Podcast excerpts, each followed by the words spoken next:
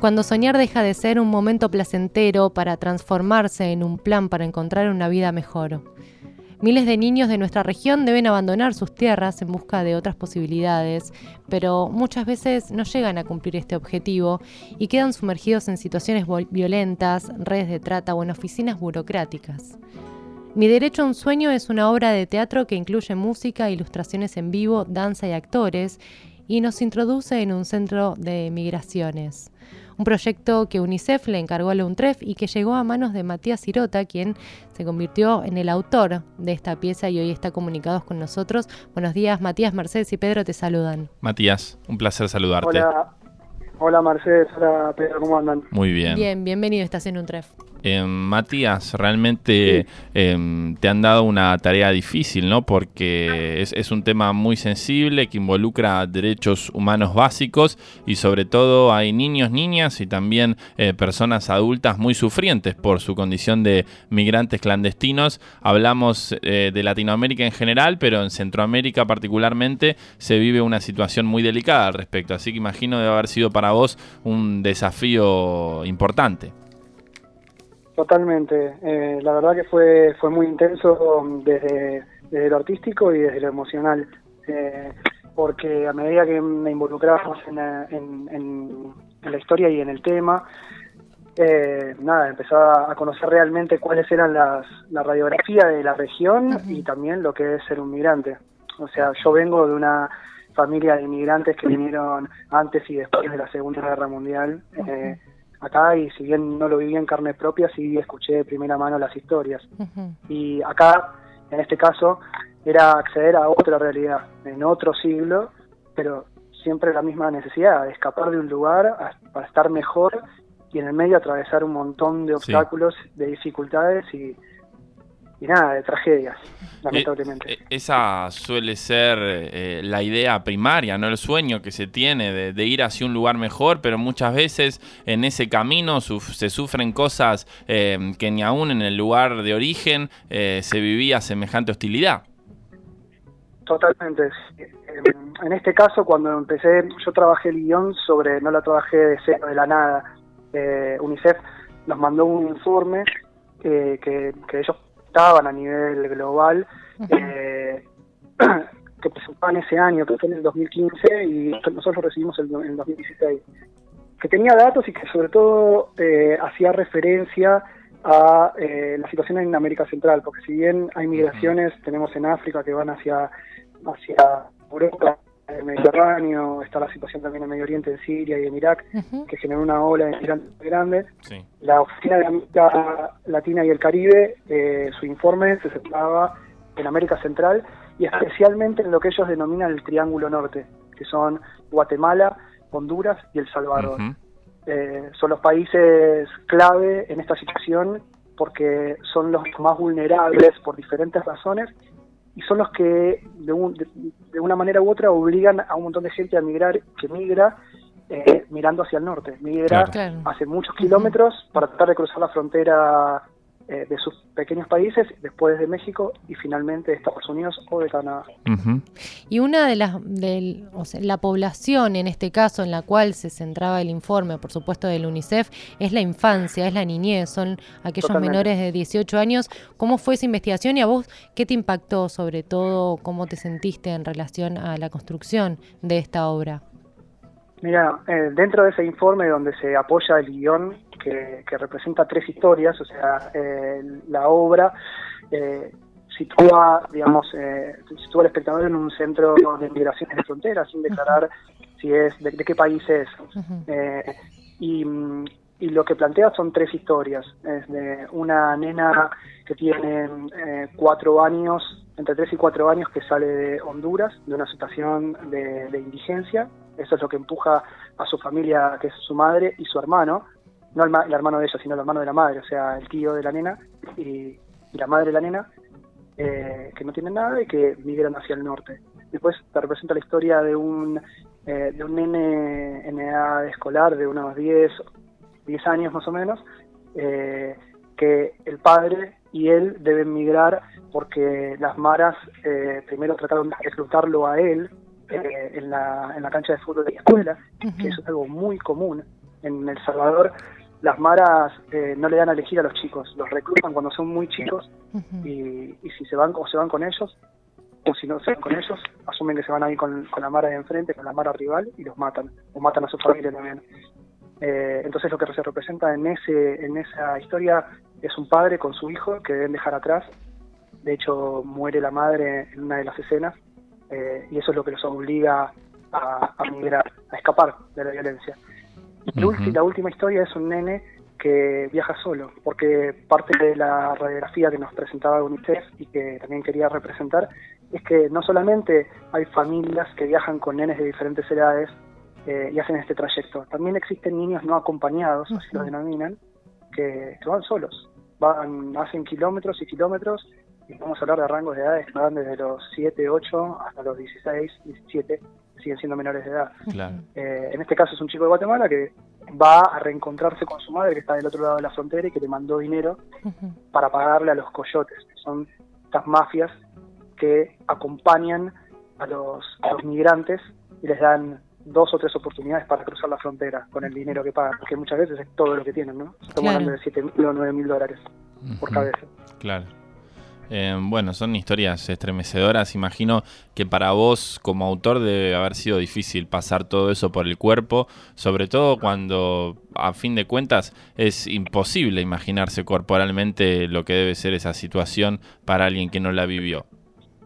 Totalmente. Mira, yo soy papá de dos nenes de uno de cuatro y de ocho años. Los dos son varones, pero por ejemplo, solamente leer eh, en un informe de que hay chicas eh, de entre 10 a 13 años que toman anticonceptivos para, para como, como un método preventivo, eh, para porque asumen que van a ser violadas y y se lo dan las madres. Eh, ya psicológicamente no hay manera de que no las marque a, los chicos en el proyecto. Eso es eh, lamentablemente lo que, lo que, lo que se dice. Muchos chicos también quedan huérfanos en el camino, tienen que adaptarse a la situación, eh, caen en redes de tratas de personas. Y son situaciones que a vos, bueno, informes que a vos te acercaron para construir esta obra de teatro, Mi Derecho a un Sueño, que incorpora distintas, distintas disciplinas. Contanos, porque además es una experiencia inmersiva, no es una obra de teatro habitual con la cuarta pared como lo conocemos, es una obra inmersiva. Contanos cómo es la experiencia de transitar por este centro de migraciones. Bien, sí. Eh, UNICEF no, no, lo que quería, lo que planteaba de entrada la, a la consigna era que querían que, haya diferentes expresiones artísticas. Y era lo que ustedes mencionaron antes. Danza contemporánea, querían que haya música en vivo. Lo tenían a Miguel Rex, ilustrador China Rose, que también ilustra en diferentes diarios de Latinoamérica, que ya había ilustrado, ya trabajaba con UNICEF y había ilustrado mm, seis compromisos para los niños migrantes. Había hecho unas ilustraciones eh, a color que estaban muy buenas eh, y querían incluirlo también eso. Eh, y, bueno, también querían actores, querían representar esta, esta, esta situación, digamos. Y mm, lo que salió, y que la verdad es que está teniendo, está teniendo una buena repercusión, es, es esto, es un, es un espacio, el, la obra transcurre dentro de, un, estamos, intentamos representar un centro de migraciones, esto, sin fronteras, digamos, un, espacio X que no, no decimos cuál es. Eh, y en ese espacio, o sea, el espectador entra a ese lugar, eh, ya desde el ingreso le dan una cartilla, por ejemplo, que es una cartilla real de migraciones, que está llenada a mano con datos reales de nenes. Eso es antes de entrar a la sala. Antes de entrar a la sala hay un militar vestido con uniforme, con un megáfono y otros dos eh, actores también eh, extras que están vestidos de militares, que les dan como ciertas indicaciones y los tratan como migrantes, los ordenan en fila, eh, les dan las cartillas, les dicen que van a tener horarios para comer, que no se pueden robar la comida, que solamente eh, pueden pueden hacerlo dentro del espacio de comedor, les dicen que si tienen que ir al baño, eh, que los van a ayudar, que los van a asistir. tratan de representar como una situación inmersiva, como decías vos. Entonces lo tratan, cuando entran a la sala, cuando damos sala, la, lo hacemos a través de, la, de un hall. las dos veces las dos eh, funciones que hubieron, las dos veces las ingresamos por atrás del escenario. Y el escenario tiene como una... está despojado de escenografía, es muy, muy pelado si querés porque utilizamos muchas pantallas eh, y proyecciones. Pero sí lo que hay es un alambrado. Entonces en ese espacio de alambrado quedan como contenidos ahí, se empiezan a acumular ahí y por ejemplo les, les proyectamos uno, el primer video que se proyecta cuando ya están en sala y están todos aglomerados, están todos juntos, muy incómodos, eh, les proyectamos como una serie de WhatsApp eh, que están que son como conexiones de entre eh, familiares que están en los países de orígenes y los, los migrantes. Entonces le dicen, por ejemplo, eh, no sé, María, ¿estás bien? Sí, sí, estamos bien. Eh, no cruzamos la frontera, nos ha atrapado la migra, eh, pero estamos bien, estamos bien. Entonces se da como toda esa situación, es un clima medio denso, pero que también al mismo tiempo es intentan ser un poco contenciosos los, los, los, uniformados, medio que no saben bien cómo, cómo tratar a, las personas que están ahí, que, que son adultos y que hay niños. No, después de eso, todas las indicaciones que van sucediendo a lo largo de la obra le dan a entender a las personas de que las tratamos no solamente como adultos, sino como niños. Porque, por ejemplo, después les damos un juguete eh, para que se vayan a sentar a su butaca, entonces todo el tiempo están con un objeto de apego, con un juguete, y cada momento de la obra que, que, se va iluminando, digamos, siempre son como indicaciones donde los, tratamos como niños. Después la obra representa diferentes escenas que son una especie de flashbacks que cuentan las historias de estos tres nenes, por qué se van de los lugares de orígenes, o sea, quién los obliga a migrar, algún un, eh, un, obstáculo en el camino, que puede ser el desierto, que puede ser un hay un búnker narco porque una, una de, las, de, las familias cae presa de un cártel, eh, y y se va todo iluminando con canciones de Ana Prada, que es una cantante uruguaya, eh, que pone tres temas eh, a disposición de la obra y que la verdad que, representan muy bien cada momento de, la obra. Eh, y en el medio, Red va ilustrando en vivo ese tipo de situaciones que están viviendo los espectadores. Eso es un poco como el panorama de la obra. Matías Sirota, autor de Mi Derecho a un Sueño, nos cuenta sobre la trama y esta experiencia inmersiva en la, a la cual nos lleva esta pieza eh, dentro de un centro de migraciones y cómo también el espectador tiene que ponerse en la carne de aquellos niños que están intentando moverse de un país a otro una experiencia que han diseñado entre todos em, realmente imprescindible, ¿no? Porque volvemos a lo mismo, es difícil imaginarse el contexto de estos, tres, de, estos tres países, hablamos del Salvador, Honduras y Guatemala, que están en una especie de encerrona, ¿no? Porque muchas veces no pueden ir para el norte porque ya desde México eh, empiezan a atraparlos la migra, como se dice en la jerga migrante, luego si pasan eso tienen que acceder al tren blanco, que es un riesgo enorme para la vida, y si tienen suerte de haber llegado hasta ahí, bueno, nada menos que la frontera con Estados Unidos, con el, con el contexto internacional que se vive. Incluso para el sur, quien ha, quien ha tenido la oportunidad de estar por allí sabe que en países que quizá con un desarrollo económico un tanto mayor, como pueden ser Costa Rica y Panamá, también em, son negadas las visas y muchas veces se les impide el paso a migrantes que vienen huyendo de El Salvador, Guatemala y Honduras. Por lo tanto, es una situación que muchas veces em, no hay lugar donde estar, pero tampoco hay demasiado lugar a donde ir, eh, Matías. Totalmente, es verdad lo que decís.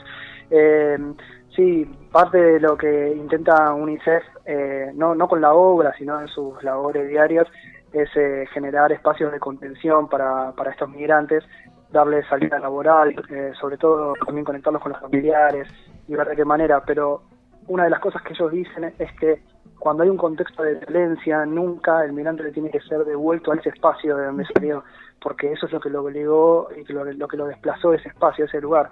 Entonces, sí, es un, la verdad que es un problema muy complejo eh, que no nos toca tan de cerca, pero que está sucediendo en este momento. Hace ya, lamentablemente, varios años. Matías, te queremos agradecer por este tiempo de hablar, haber hablado con nosotros y podemos encontrar este material y también el, el backstage de Mi Derecho a un Sueño en YouTube. Sí, exacto, sí, está, está accesible para que lo puedan ver. Así que vamos a poder todos disfrutar de esta obra y reflexionar junto con, con las situaciones y las tres historias de los niños migrantes. Nuevamente, Matías, gracias por tu tiempo y muchos éxitos a futuro. No, gracias a ustedes. Saludos. Un gusto. Adiós. Hasta Adiós. luego. Hablábamos con Matías Tirota, autor de la obra Mi Derecho a un Sueño, un trabajo encargado por la UNICEF para nuestra universidad, donde él fue el autor y eh, Nacho Di Matías fue el director artístico Sí. y contó con la participación en sus dos funciones de muchos artistas. eh, por un lado, Daniel Hendler, Soledad Villamil, Lola Bertet, Diego de Paula y también Ana Parada, como ya nos contaba Matías, que mm, intercala sus canciones que hablan y resignifican esta obra eh, que se ha dado en Panamá y también en El Salvador. Em, una obra que fue presentada, como decís, em, dos veces hasta aquí, y uno podría pensar para público en general, y no, la apuesta es otra, es em, presentar esta experiencia, esta performance, que también desde el Neo Media Lab ha sido importante, eh, el asesoramiento a través de Nacho y Matías, porque justamente la creación de este contexto inmersivo